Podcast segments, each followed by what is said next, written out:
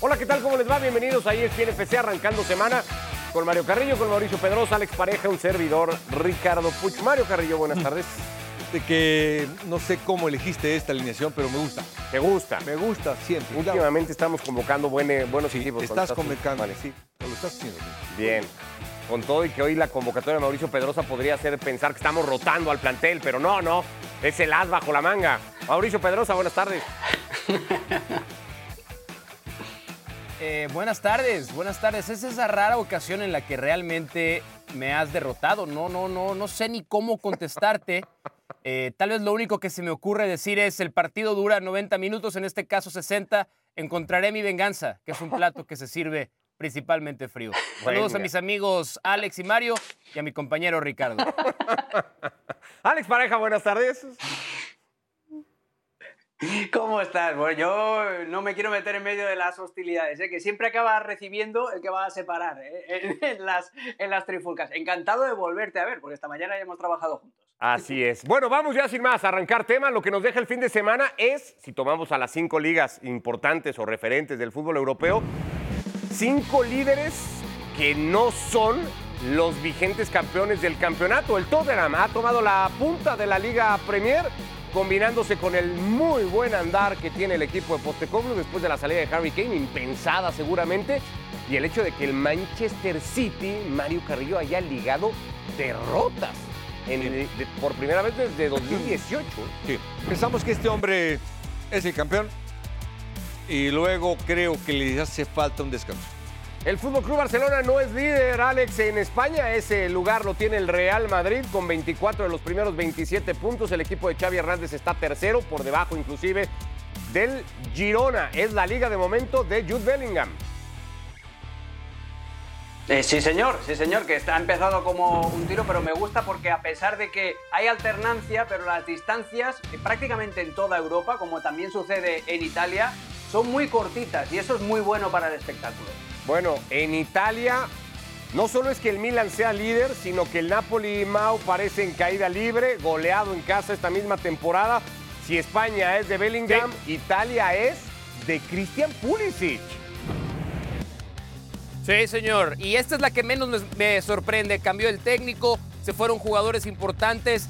No estoy tan sorprendido que al Milan le esté pasando esto y además sabíamos que Milan e Inter iban a venir muy fuertes esta campaña. Tampoco es líder de Bundesliga, el amo y señor del campeonato, Alex Pareja. El Bayern Múnich está persiguiendo al Bayern Leverkusen de Xavi Alonso, que en el segundo mes de temporada sigue siendo capaz de liderar la clasificación.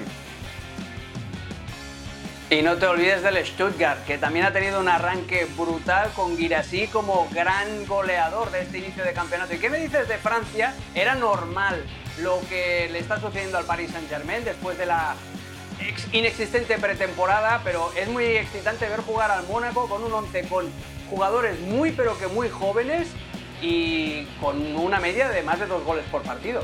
Así rinden en las cinco principales ligas de Europa los vigentes campeones. Muy cerquita algunos de la punta del campeonato, pese a ser terceros el City, el Bayern, el Paris Saint Germain. Poquitito, pero casi nada más rezagado el Barça. Tercero también en España, tres del Real Madrid. Y eso sí, bastante más rezagado el Napoli en Italia, que está quinto a siete puntos ya del equipo de Stefano Pioli. La pregunta, Mau, ¿por qué? ¿Por qué ningún campeón vigente de las cinco principales ligas europeas está dominando de arranque su campeonato? No hay una sola, no hay un común denominador, no hay una respuesta que aplique a las cinco ligas, es caso a caso. Y estaba tratando de encontrar, a ver, debe haber a lo mejor algún factor que una a todos estos cinco equipos que la temporada pasada fueron campeones y que esto no, pero la verdad es que no lo hay. Entonces creo que podemos tirar un concepto de cada uno y tratar de entender si alguno se parece con otro. Estoy, estoy cero preocupado con el City. Si vemos el equipo con el que está jugando primordialmente Pep Guardiola, se parece muy poco al equipo que ganó el triplete la temporada pasada. De Bruyne lesionado, apenas regresó John Stones, dos de los jugadores más importantes. Se fue, obviamente, Ilkay Gundogan. Riyad Mahrez tampoco está más en el equipo. Entonces, este es un club diferente y Guardiola lo había advertido, estamos en problemas. Tampoco estoy preocupado por el Bayern. El Bayern suele arrancar, nos ha acostumbrado a arrancar lento en las Sí. últimas temporadas, después pisar el acelerador y terminar ganando, así sea en la última jornada como lo hizo la temporada anterior. Si fuera yo el Paris Saint Germain y el Napoli, ahí sí, ahí sí que se agarren los que traen peluca, porque creo que estos equipos tienen defectos, padecimientos estructurales que no se van a corregir tan rápido. Y la gran incógnita es el Barcelona. El Barcelona se benefició de dos cosas la temporada pasada para ser campeón. De una organización defensiva excepcional, ya permitió tantos goles en esta temporada como había permitido en 30 partidos la temporada anterior, pero también creo que a diferencia del año anterior, eh, anterior Ricardo, compañeros, el Real Madrid es más fuerte y el Atlético de Madrid es más fuerte de la oposición que tuvieron la temporada pasada contra el Barcelona. Se debilitaron los campeones defensores Mario Carrillo, crecieron los rivales, hay mejor nivel de juego en estos dos primeros meses de competición. ¿Por dónde lo tratas de explicar tú? Sí, un poquito de todo. Un poquito de todo. Ahorita, por ejemplo, dijo lo del City. El City nada más el medio campo. De volante defensivo Bernardo Silva. Eh, Kovacic como otro volante después de tener a Gundogan, por supuesto, al mejor volante defensivo que tiene. Kovacic que tenía que haber jugado un ratito nada más Oh, contra el Arsenal, ¿no? oh, y- Porque le perdonaron la vida. Nada más te digo, la calidad que tiene no es ni parecida a otro City. Por eso hoy está en esta situación. Eh, lo del Paris Saint Germain, igual. Lo de Nápoles, por supuesto. Pero cuando encuentras un equipo como Mónaco, bien estructurados, en envío anímico, en fútbol, logran remontar puntos, llegar a la cima, pero después viene algo importante, tienen que soportarla. Yo me voy con el Atlético de Madrid, el más sólido en todo. Para pelearle el título vigente. Antes del Real Madrid pones al Atlético de Madrid. Cinco victorias ya consecutivas por el equipo del Cholo Simeone, incluida la del Derby, algo que ni siquiera el Real Madrid puede presumir en este momento de arranque de liga. Para aquellos que quieran empezar a respirar aires de alternancia, esta, esa tan anhelada en los campeonatos de fútbol, Alex, ¿demasiado pronto llegar a esa conclusión de cara al segundo parón de fecha FIFA? Es todavía pronto, pero hay una tendencia y sobre todo en- Inglaterra es divertidísimo porque eh, está la parte de arriba de la clasificación muy comprimida, además con actores nuevos, porque el Aston Villa sigue creciendo. Eh, a mí me encanta esto de, la alternancia. En Italia, claro, ahora estamos hablando de, oh, el Napoli, cómo se está cayendo. Si llevan 33 años sin, ganar un título de liga y es el Napoli, es el, lugar más, si me vais a permitir la broma, pero más volcánico que existe en el, fútbol europeo. Eh, era un hecho y con la salida de Spalletti eh, pocos pronosticaban que Rudy García iba a acabar la temporada y dudo de que lo vaya a hacer. Entonces, la caída del Napoli yo creo que eh, es interesante y la alternancia eh, en Italia, por ejemplo, es la más eh, golosa para el espectador, porque tienes a los tres históricos, los dos de Milán y la Juventus, eh, ahí arriba. En el caso de, de la Bundesliga es súper estimulante ver el proyecto de, del Leverkusen, de, de Xavi Alonso, ver cómo al Bayern, eh, a pesar de eso, de que le cuesta siempre arrancar, pues uh, igual esta racha de 11 Bundesligas consecutivas este año sí que se, sí que se rompe. Eh, todavía es muy pronto para detectar tendencias, porque un equipo se puede caer en tres partidos consecutivos y ya no lo recuperas. Pero de cara al espectador neutral, esto es buenísimo, porque no hay ninguna liga que digas, uff, Sí. estos ya se van a 8, 9, 10 puntos y es un desastre. Y en la Premier yo estoy con Mauricio en lo que dice del Manchester City. Yo al City de Guardiola no hace tanto lo he visto a 7, 8 puntos del líder y ha acabado ganando la liga. Eh, el- el problema eh, es para los rivales del City es que este año había arrancado demasiado bien, a pesar de todos esos cambios que decía Mau. Yo hoy en la mañana, y contigo, Alex, estarás de testigo, me jugué a hipotecar mi casa a que el Manchester City Mau va a terminar Sí, ganando sí, la liga. sí. Ni Arsenal, ni Tottenham, ni Liverpool, ni ninguna historia que quieran contar. El City va a repetir campeón. ¿Por qué? ¿Por qué haces ese gesto? Porque lo has salado, lo has salado. de- No, mira, este, yo tengo la fortuna de conocerte hace más de 15 años ¿Es así? y nunca en mi vida he encontrado a una mufa, una sal más grande que tú. O sea, hay este ejemplo, hay veces, hay, hay, hay alguien a quien dicen todo lo que toca lo convierte en oro. Ricardo Puch, y yo te quiero, eres un amigo para mí. Gracias, muchas veces tú todo lo que tocas lo despedazas. De verdad. O sea, tienes manos de estómago. Y el hecho de que hayas empeñado ¿Qué, qué no aprendiste de lo que le acaba de pasar a Rodrigo Fáez? Maldita sea, que tuvo que quedarse un mes sin cobrar por andar empeñando cosas a lo güey. No lo puedo creer, no lo puedo creer de ti, pero está bien. Busca está el segmento en YouTube. Busca el segmento en. YouTube, Mauricio. Vamos a tratar de enderezar el camino y pensar esto. Yo creo que a lo largo de una temporada de 38 jornadas, hay mini torneos. Hay pequeños torneos a lo largo de estas 38 jornadas con diferentes objetivos. Y acá lo vimos muy claro con los dos primeros parones de fecha FIFA. El, antes del primer parón de fecha FIFA, el Manchester City lo que tenía que hacer era sobrevivir. No nada más sobrevivió, ganó sus seis primeros partidos. Después, antes de este parón de la fecha FIFA, tomando en cuenta las ausencias de Rodri por suspensión, nada más que no se les pegaran, que no se le fuera el Arsenal, que no se le fuera el Liverpool y alguien más que se quisiera meter. No se le fueron. Después de esta fecha FIFA que estamos centrados en esta semana, empieza otro mini torneo y ahí sí, creo que vamos a tener que ver a un Manchester City más sólido del que vimos en las últimas semanas. Pero por favor, si puedes retractarte en algún punto, los que somos aficionados al Manchester City, te lo agradeceríamos de corazón. No lo voy a hacer, estoy convencido de eso. ¿Cuál de los cinco tiene más fácil repetir pese a que no esté liderando su competición en este momento, Mario? Es, es difícil, es difícil, pero ahorita simplemente el Madrid. Y es aventurado, pero yo... Pero el Madrid no opinando- repetiría, sí. sustituiría al Barça. Sí, eh, nada más eh, comentando algo. Después, cuando tú no tienes a Rodri, que es el mejor jugador del, del Del mundo, mundo. y del City, lejos, no está jugando. Está jugando Bernardo Silva, está jugando Kovacic, está jugando Álvarez de, por la derecha. Eh, es muy difícil que el City logre ganarlo. Digo, eso es por tu apuesta. Muy difícil. El Pero los va a tener, Mario, van a volver. Arsenal- Mi tranquilidad es que van a volver. Mar- Rodri va a volver porque ya no va a volver, eh, De No, Bruyne pero De Bruyne volverá sí. más o menos por ahí. Pero el que le resolvía todo Gundogan Pero Rodri ya es una no está. nada más. Es decir, entonces, pero bueno, digo, porque no te la juegues tanto. No, ya me la jugué. Des- sí.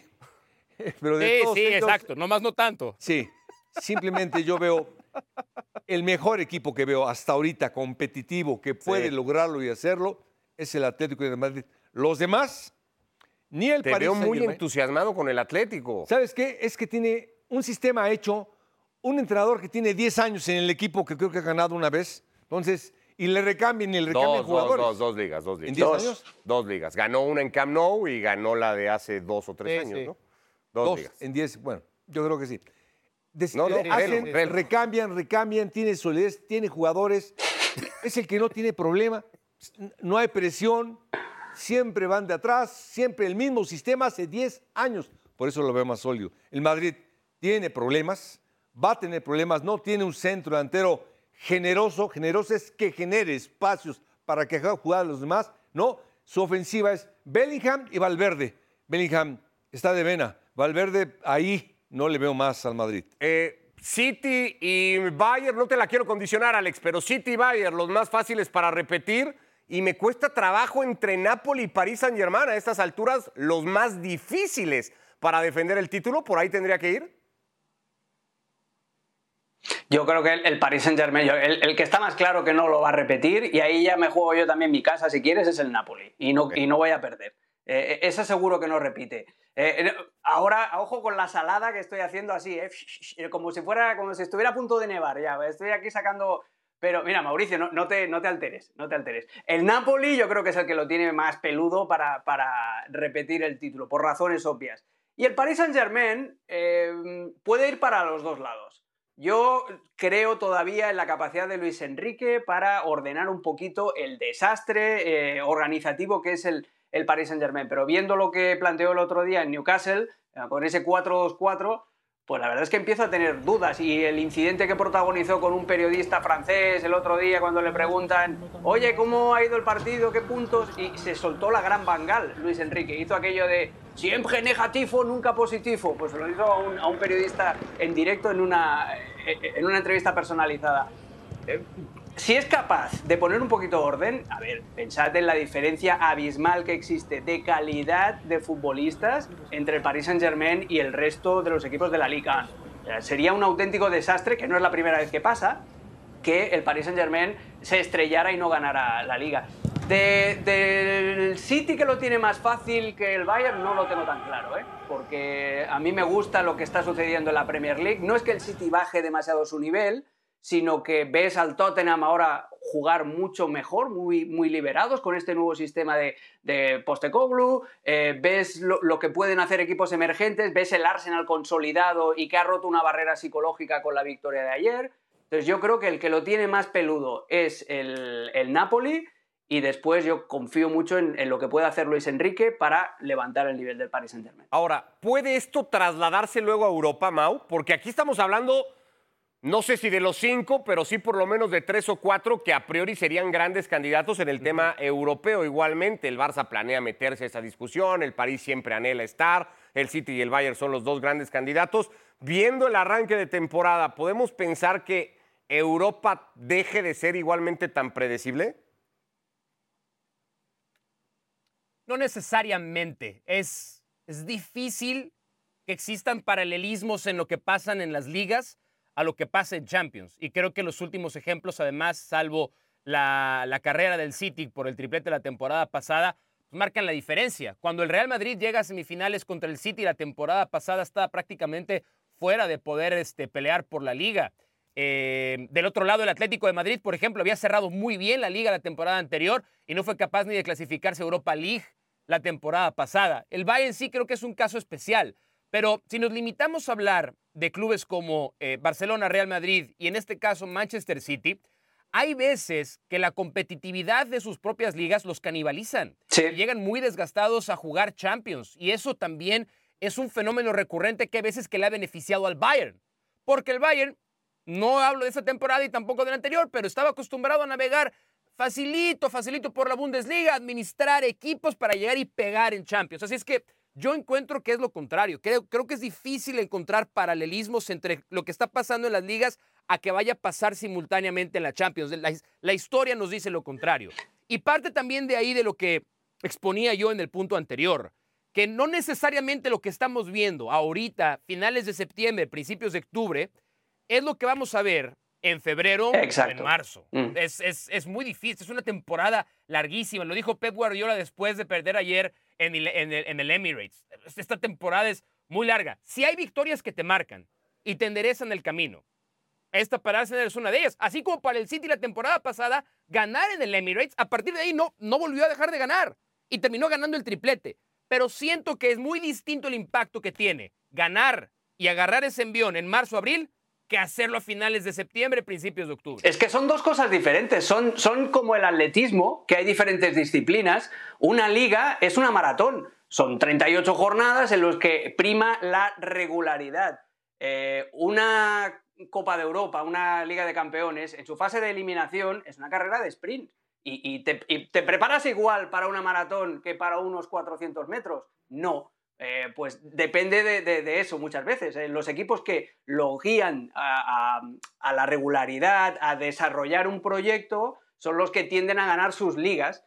Los equipos que buscan eh, explosividad en, el periodo entre marzo, abril, mayo, que priman el resultado por encima de la elaboración, que, tienen eso, ese otro approach totalmente válido en el fútbol, pues tienen más posibilidades de ganar la Liga de Campeones. Y luego está el factor azar. Eh, y, y, también vuelvo a lo mismo, a la repetición. Si tú te tropiezas en una maratón, tienes tiempo para recuperarte. Si tú te tropiezas en un 400, marrameado, estás perdido. Mira, mira, mira el Sevilla y la Europa League, ¿no? Sevilla muchas veces, por ejemplo, a ver, la temporada pasada cambió de técnico tres veces.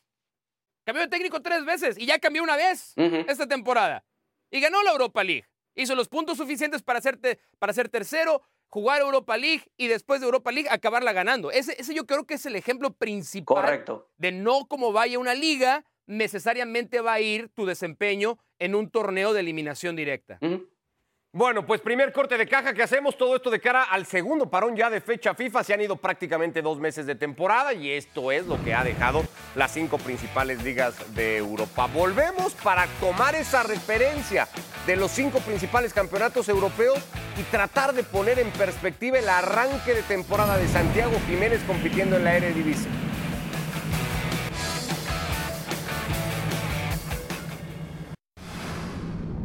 No, it's difficult to to stay this rhythm. I think he he was amazing. 43. It's it's almost impossible, but uh, of course I, I just want to win, to give all for my team, and then it will come if, if it needs to come. Yeah, all, all everything is possible with God, so it can be, it can happen.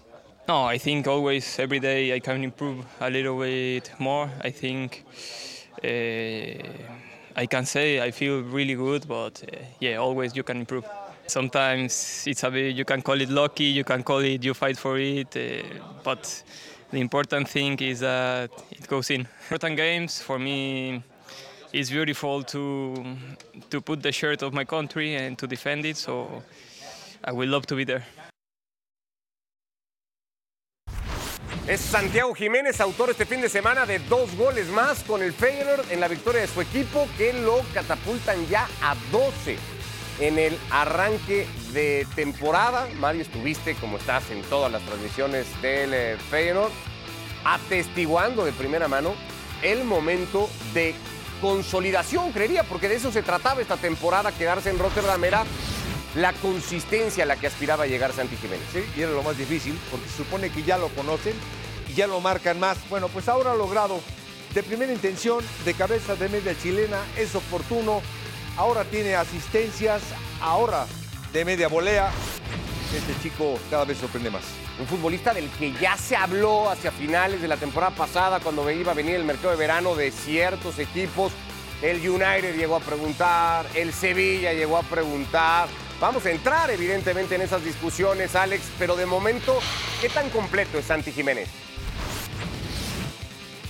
Está siendo más completo ¿eh? y es ahí es donde, donde hay que hacer el énfasis, ¿no? En, en que no solamente sigue o aumenta su capacidad goleadora, sino que es capaz de hacer goles como el que estamos viendo contra el Ajax. Es decir, de, pillo, de pícaro para intuir dónde va a ir el balón, pero después en una buena finalización individual, pues, eh, recorto con la izquierda, remato con la derecha. Hay que ver si el repertorio, el abanico de juego de Santi Jiménez está creciendo. Y la respuesta es sí, no solamente por lo que hace, sino por las zonas por las que se mueve. Es un jugador mucho más completo.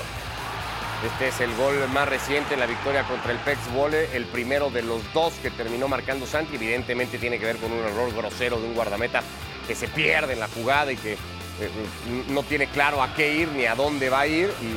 Y eso sí, Santi lo termina aprovechando. Solemos ser, y hay que hasta cierto punto reconocerlo, Mau, porque se, se, acusa mucho, sobre todo a la prensa mexicana, de bueno, es que se exagera luego los momentos de los futbolistas. A Santi le preguntaron la prensa holandesa ya sobre el récord histórico de goles de un futbolista del Feyenoord en una temporada que es de 43, cuando él lleva 12. O sea, ya en Holanda se empieza a discutir de eso. Esta es la tabla de los principales goleadores en las principales ligas europeas. Santi Jiménez se metería a la discusión solo detrás de Girassi, el francés del Stuttgart, que se despachó con tres este fin de semana y que tiene tres. Con los dos primeros meses de temporada en curso, Mau, ¿es o no es exagerado y por qué decir que Santi Jiménez está entre los mejores delanteros de Europa? Sí, sí es exagerado porque hay un pequeño error de concepto en esa gráfica.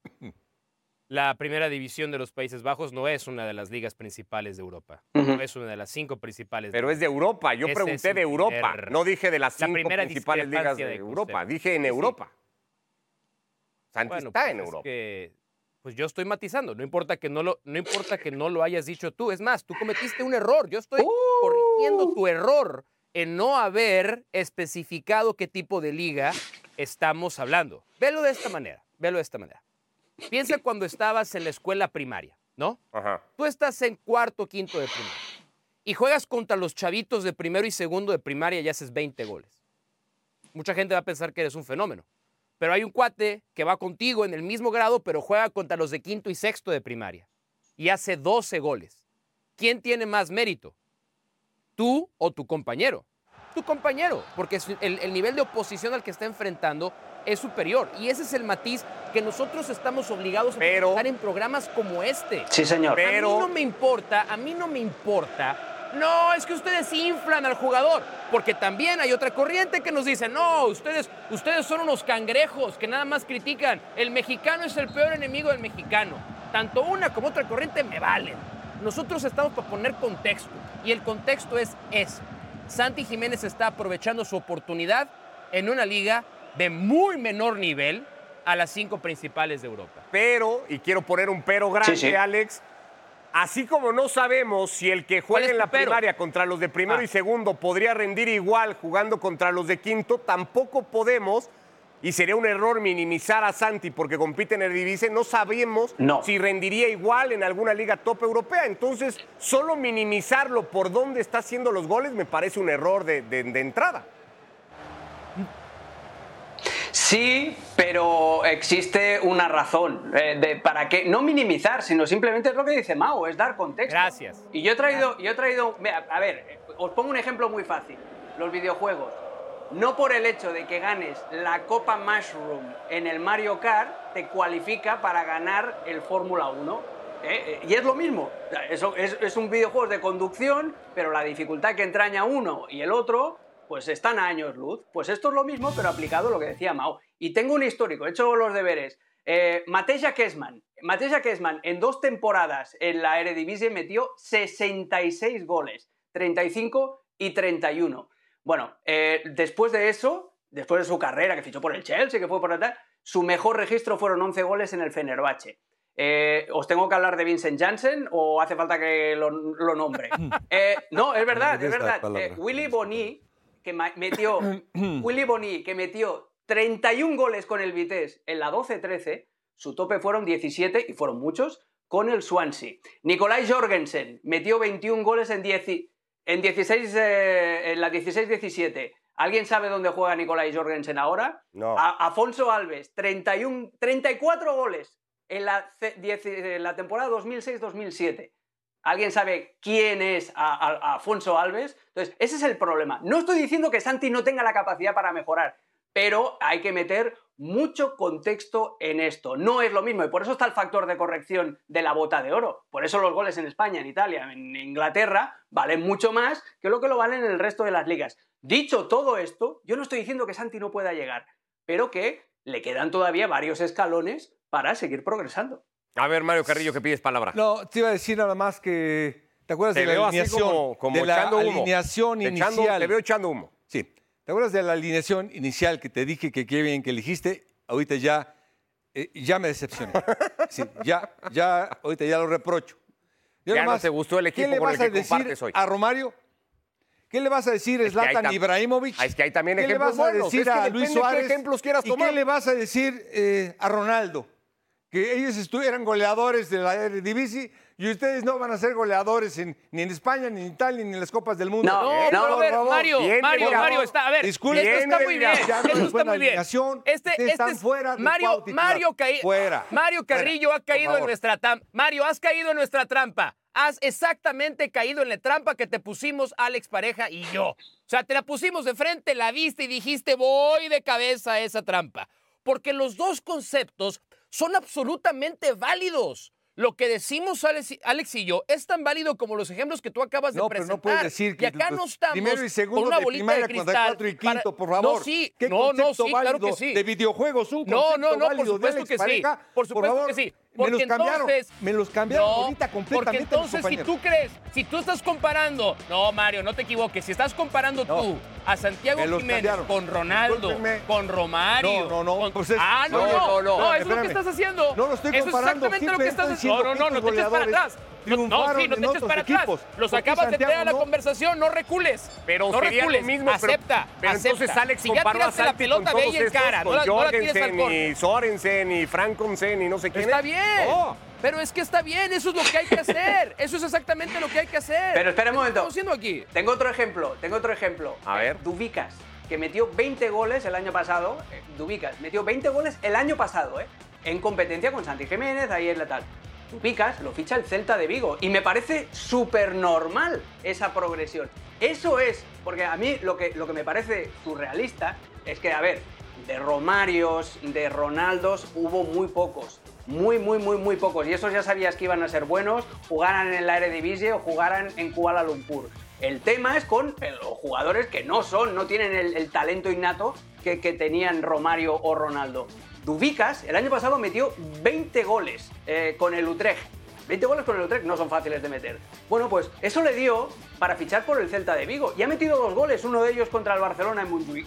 Ese es el, esa es la progresión, ese es el salto, la diferencia real que existe entre la Eredivisie y el resto de ligas top en Europa. Pretender, un momento, un momento, un momento, pretender que Santi Sí. Jiménez se vaya del Feyenoord al Manchester United o al Manchester City y sea titular es pedirle demasiado y es tenderle la trampa para que luego, si toma una de estas decisiones en su carrera y no le va bien, que visto los, los referentes le podría ir mal, entonces la gente, ah, fracasado, era Sí. un bluff, era un no sé qué. O sea, es, entra dentro de la trampa que dice Mauricio, de inflar para luego pinchar. Claro, ni, ni Alex ni yo, Mario, ni Alex ni yo Están fuera. dijimos que Santiago Jiménez no, tiene hay- las condiciones no para hay triunfar en el siguiente nivel.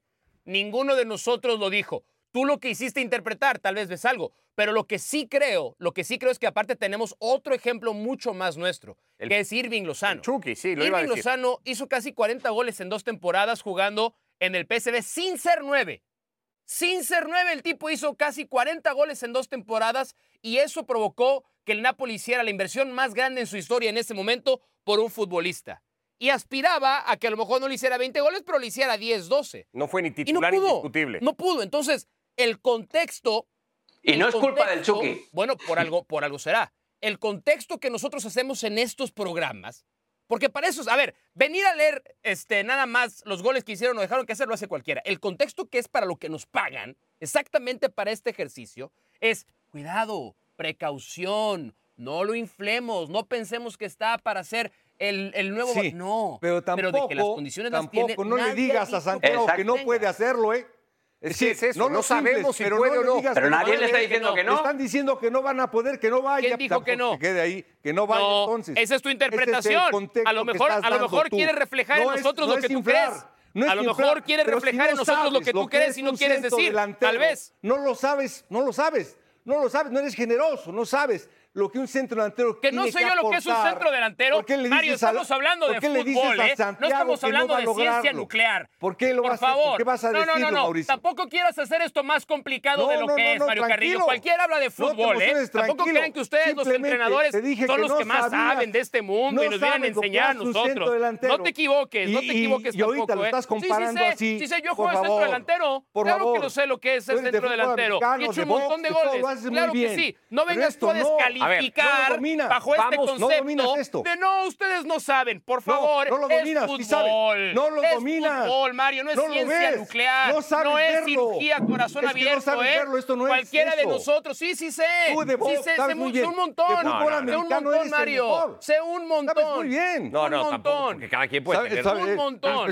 Todo el mundo puede tener la opinión que quiera tener al respecto y acá lo que estamos haciendo es debatirlas y eso, tratarlas de poner en contexto. Y la pregunta era si se podía o no afirmar que Santi Jiménez es, tras dos meses de temporada en Europa, uno de los mejores delanteros en el viejo continente, sí, no y por qué. Y cada quien ha expresado sus razones. También cada quien me va a decir si el Real Madrid, vamos a ponernos en un escenario hipotético, el Real Madrid va a salir al mercado en invierno porque entiende que tiene que competir mejor para y aspirar a ganar los títulos que realmente se definen en febrero, marzo, abril, ¿no? Con eliminatoria directa de Champions. El Madrid va a salir al mercado en invierno a reforzar su delantera. ¿Quién sería a día de hoy la principal opción para cada uno de ustedes para reforzar el ataque del conjunto blanco? Digo Real Madrid porque Santi Jiménez habló recientemente del Madrid, porque se sigue insistiendo en el que Real Madrid necesita un refuerzo en esa posición y porque además el Real Madrid es pues, uno de los equipos que más nos da para este tipo de ejercicios. Alex Pareja, ¿quién y por qué? Eh, a ver, si no hubiera límite, si hubiera una trampa como en el Fútbol Manager, que te puede saltar el límite del dinero, o Lautaro o Julián, lo tengo clarísimo. Pero en un contexto de poco gasto y- e ir al, al bueno conocido, eh, en Nesiri del Sevilla. Porque no sería un fichaje exce- excesivamente caro. No sería un fichaje excesivamente caro. Tiene algo que no tiene José Lu, que es velocidad para atacar el espacio. Eh, no sería un drama, no te haría morritos si lo pones de suplente. Y además, que es una de las cosas que está haciendo el Real Madrid más esta temporada, tirar centros. ¿Quién es uno de los mejores rematadores de cabeza de la Liga Española? Yusef Er Nesiri. Además, no se tendría ni siquiera que cambiar, de que adaptar, etcétera, etcétera. Es un rendimiento probado. Así que yo lo dejo. ¿Cómo puedes negociar una rebaja en el precio? Un par de jugadores de la cantera por aquí, una opción preferencial, y ahí tienes a tu delantero. Bueno, en una situación similar llegó Nesiri al Sevilla cuando salía del Leganés, aquel Leganés de Javier Aguirre, ¿no? En un mercado así para Del Leganés. A, a- a tratar de, de cubrir una urgencia inmediata que tenía el equipo. Mario Carrillo, ¿quién y por qué? Yo creo que ahorita eh, con el que esté está bien, O sea, te gusta a ti, José Lu, no necesariamente No al es mercado. el Pero vamos a hacer el jueguito de que sí quieres ir al mercado, ¿no? Me gustaría, me gustaría Mbappé. A mí, No. Mbappé. ¡Oh! bueno, Muy bien. Esta sí que no se nos había ocurrido esa. ¿eh? perdón. ¿Cómo No. no se nos había ocurrido esa? A ti no creo que se te haya ocurrido, pero te voy a decir por qué. Te voy a decir por No, qué. no, no. bien. Un centro No, de verdad no. No se me ocurrió, que- de verdad. No lo había pensado. Sí. Un centro delantero para el Madrid, de equipo grande, de Champions League, no de liga chiquitita, de Champion, para volver a los más grandes puestos en el mundo, como debe de ser un equipo del Real Madrid, necesita un centro delantero de ese tamaño, del tipo de Benzema. Eh, no hay, no existe. No existe un generador centro delantero que haga jugar a tus jugadores y que aparte haga goles él. Lo hizo con Cristiano, lo hizo y lo va a hacer ahora con Vinicius. Bueno, ya no está, no existe. Un jugador como Benzema no lo hay. El único parecido es Mbappé. Si, si me dices de ahí, yo me quedo con José. Lu. José lo hace, simplemente No. sostiene a los dos centrales. El que va a generar los goles va a ser eh, el inglés, que lo hace bastante Bellingham. bien, junto con Valverde. Y ese espacio lo van a aprovechar para hacer los goles. Bueno, no De va ahí- a llegar Mbappé, Mario, en, en- en diciembre. No sabemos si el Madrid va a ir por un delantero, pero si va, no va a ser Mbappé. Eh, aunque, bueno, sería el sueño de más de un madridista. Oh, quién sabe. Mau, ¿quién y por qué? Eh, Víctor Bonifaz, que está teniendo una temporada fantástica en la Bundesliga. Además, como explicaba Alex, bajo el contexto de cómo juega este Real Madrid y bajo la cantidad de centros que tira el Real Madrid, este es un rematador nato. Tiene 22 años de edad, está encontrando todavía su mejor forma, es un auténtico killer, su capacidad física eh, creo que dominaría en la Liga Española, dominaría absolutamente. Tiene esta rara combinación de velocidad y habilidad. Es decir, es físicamente muy potente, pero al mismo tiempo es capaz de sacudirse a dos jugadores con un movimiento de cintura. A mí me parece uno de los nueve de verdad más emocionantes eh, de, las nuevas generaciones. Mucha gente pensaba en Víctor Osimén y Víctor Osimén ha cumplido una temporada fabulosa. La pasada es clave, no se entiende el título de Nápoles sin Osimén. A mí Bonifaz de verdad me parece todavía mejor que Víctor Osimhen, 22 años para el mercado de invierno. El Leverkusen va a ser difícil que se quiera desprender si es que sigue peleando por títulos como lo está haciendo. Pero a la larga, no se, no, que no se les haga raro que si llega Xavi Alonso al Real Madrid, sí. lo primero que diga, además, llego con Víctor Bonifaz. No, con Florian Wirtz. Florian. Wirtz es el que se tiene que traer. no, no, no, no, de acuerdo. El problema Vaya es que. Florian Wirtz, Florian Wirtz, ahí tendrías que entonces ya modificar un poquito el esquema. Eh, Pero ahí hay, ¿No? sobre, ahí, ahí hay sobrecupo en el Real Madrid, ¿no? Para que llegue Virts a, a jugar en el Santiago Bernabéu, ¿no? Aunque bueno, esa ya sería luego otra, otra discusión. Bueno, eh, eso ya es tarea de Ancelotti o de Xavi Alonso. Lo puede jugar. Mira, ahora está jugando con dos mediapuntas, con Wirtz y con Hoffman por detrás de Bonifaz. Bellingham y Wirtz por detrás de, de Bonifaz también, como plantea Mauricio. Bueno, eh, listo, yo lo cierro. Yo sí le daría el voto de confianza a día de hoy con Santi Jiménez, entendiendo que el mercado de invierno es un mercado de emergencia, es un mercado de ir por un futbolista que esté haciendo goles. Eh, creo que podría llegar a ser una opción para el Real Madrid. Como Déjame- Chicharito en su momento. No, no, en otras condiciones absolutamente distintas, la de uno y otro. Vamos hasta Estados Unidos, reporte de selección nacional, Mauricio Imay. México juega contra Ghana el fin de semana y luego se medirá a Alemania. Pausa rapidísima en ESPN FC y venimos.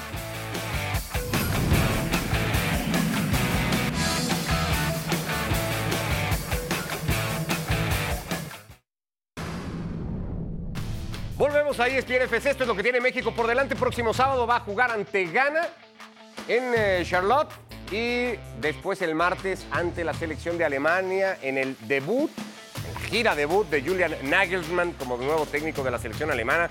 Gira de la que se ha hablado muchísimo, que Thomas Tuchel salió a criticar. Hoy Nagelsmann le daba un poco la razón y decía, bueno, eso dice cualquiera que dirija clubes. Ahora estamos en selección y hay que atender el asunto. El partido será en Filadelfia. Hasta Carolina del Norte con Mau. Sí, en esta edición de ESPN FC con no voy a decir Mau 1, Mau, Mau 2, el otro Mau, no, Mau simplemente. Con nosotros para el reporte de selección nacional. ¿Cómo van las cosas, Mau? Pero sí podrías decir, Maui Ricky, buenas tardes y fuerte abrazo para todos. Va Oh. disminuyendo la temperatura, la temperatura en Charlotte. El viento ya es un viento de invierno, pero aquí estamos en la puerta del hotel de concentración porque de a poquito van llegando cada uno de los futbolistas que tienen que reportar a más tardar el día de hoy con eh, Jaime Lozano. El grupo de jugadores que tuvieron participación entre viernes y sábado en la liga están aquí desde anoche y en este momento se encuentran en el entrenamiento, trabajo de cancha para ellos. Hace ratito llegaron Edson Álvarez, Guillermo Ochoa y Gerardo Arteaga. Bajo la vista porque tengo aquí el acordeón de quienes faltan por llegar. Marcel, Marcel Ruiz estará aterrizando a las 6.30 de la tarde. Santiago Jiménez e Irving El Chucky Lozano lo harán 6.35. Luis Chávez tenía programado llegar a las 7 de la noche con 10 minutos. Me cuentan que perdió su conexión aquí en Estados Unidos y estará llegando más tarde.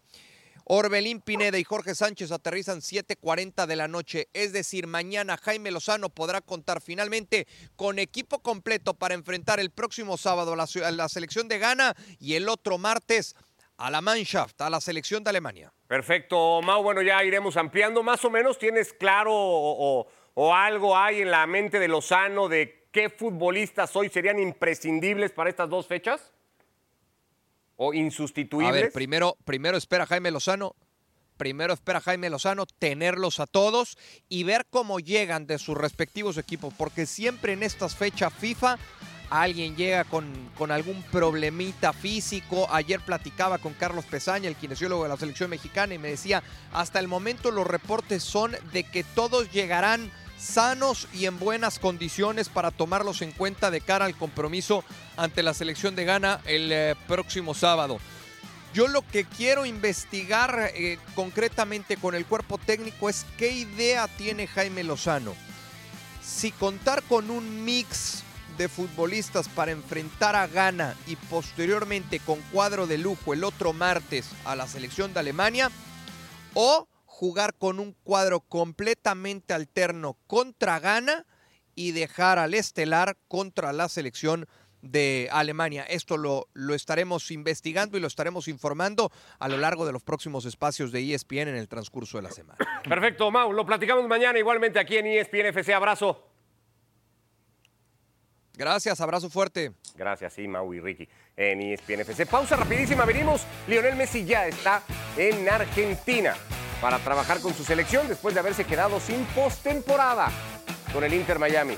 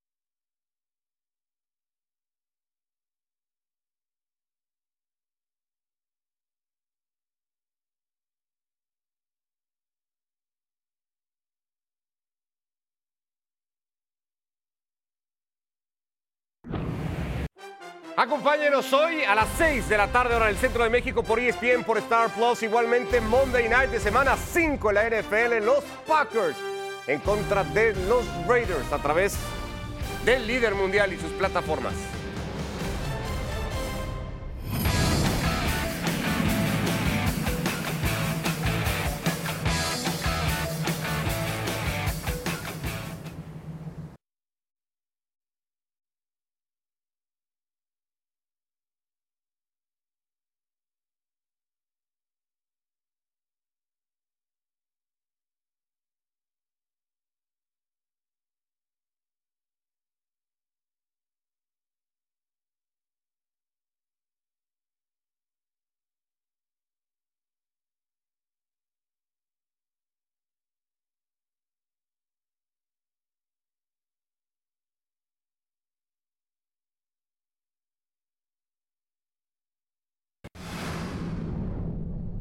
Bueno, Lionel Messi ya está en Argentina para la doble fecha FIFA de su selección eliminatoria mundialista ante Paraguay y Perú. Lo hace pues sin actividad, sin haber jugado lo último con el Inter Miami y eliminado de la postemporada de la MLS.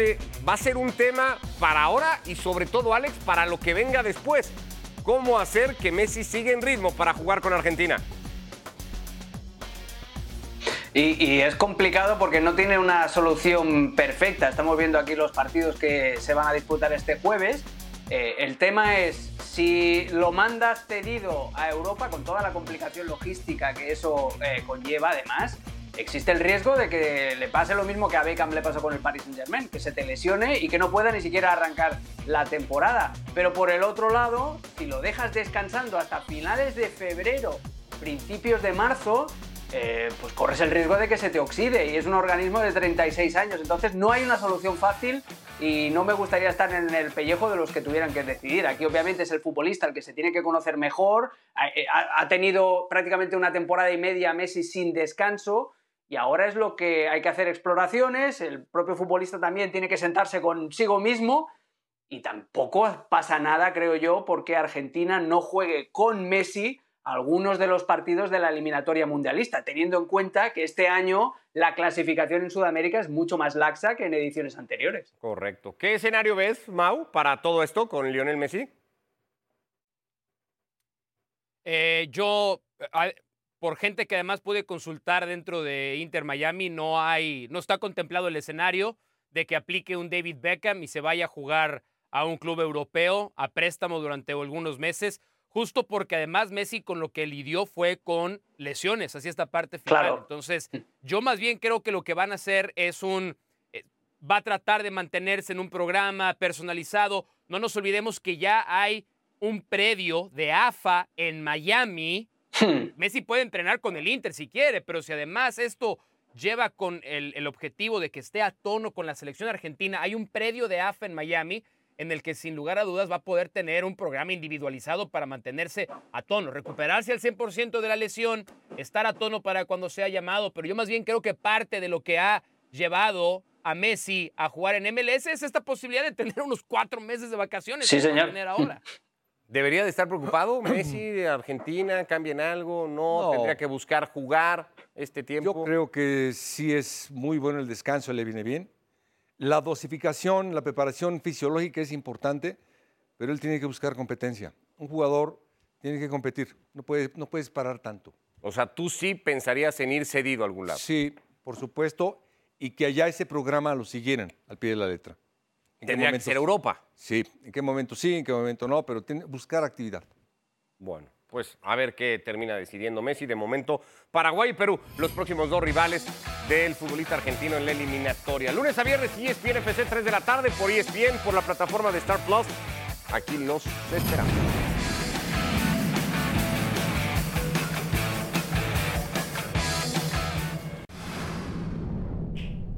Básicamente cerrando esta edición de ESPN FC, una vez confirmada la doble candidatura con seis países como sede para el Mundial del 2030. Mario hoy Arabia dice, pues nosotros seguimos empujando por lo nuestro y para el 2034 dan el siguiente paso. Arabia Saudita quiere hacerse de esa Copa del Mundo.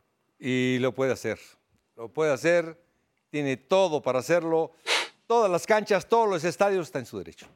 Y para cómo se van dando las decisiones y todo, pues nos vamos haciendo la idea, ¿no, Alex?